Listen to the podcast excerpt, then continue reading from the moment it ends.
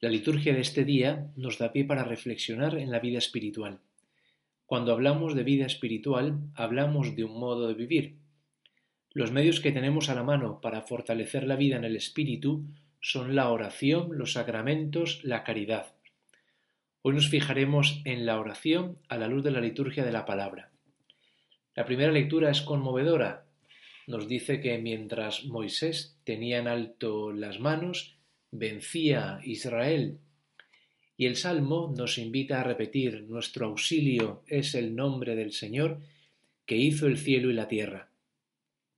El Evangelio inicia, Jesús decía una parábola para enseñarles que es necesario orar siempre sin desfallecer. Ahí está el punto, la perseverancia en la oración. Con cuánta facilidad sacrificamos la oración para realizar otras actividades. Tenemos tiempo para todo menos para estar en oración.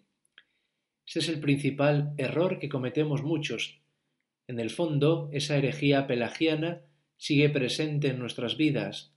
Actuar como si todo y solo dependiera de nosotros. Y ojo, la oración no es fin en sí misma, es un medio para arrancar a Dios nuestro Señor todas esas gracias que necesitamos Hablar con Dios no es algo artificial, no es un invento.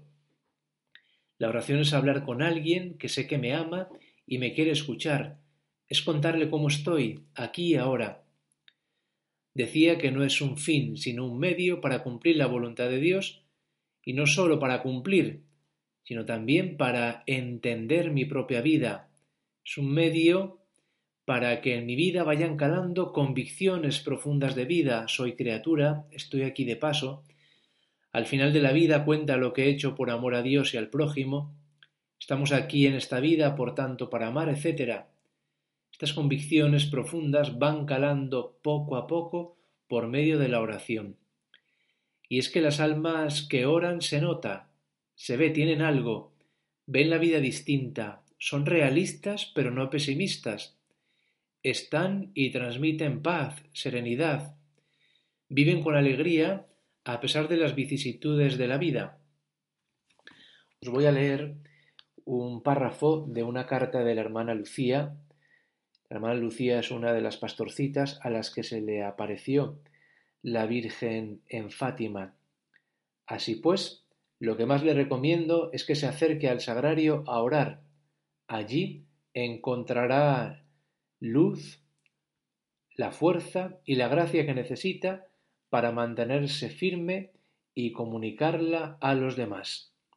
Siga este camino y verá cómo ante el sagrario encontrará más ciencia, más luz, más fuerza, más gracia y más virtud que nunca podrá encontrar en los libros, en los estudios, ni junto a criatura alguna.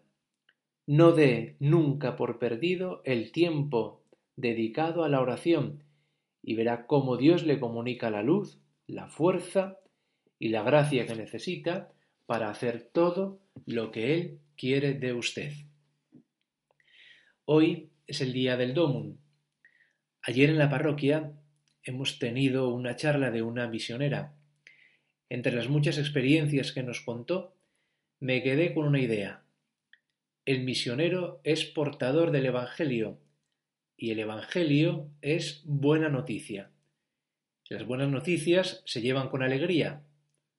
Seamos cristianos alegres, llevemos el Evangelio con alegría, no seamos cristianos que vamos con rostros mustios, tristes, apagados, vayamos con la alegría del Evangelio, que este será nuestro mejor testimonio misionero.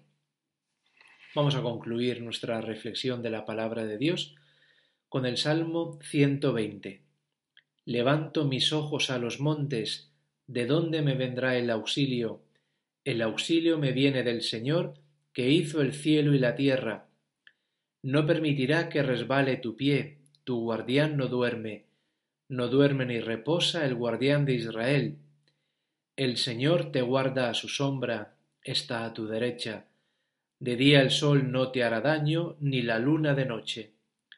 El Señor te guarda de todo mal, Él guarda tu alma, el Señor guarda tus entradas y salidas, ahora y por siempre. Hasta aquí nuestra reflexión semanal de la palabra de Dios. Que tengáis una buena y santa semana. Dios os bendiga.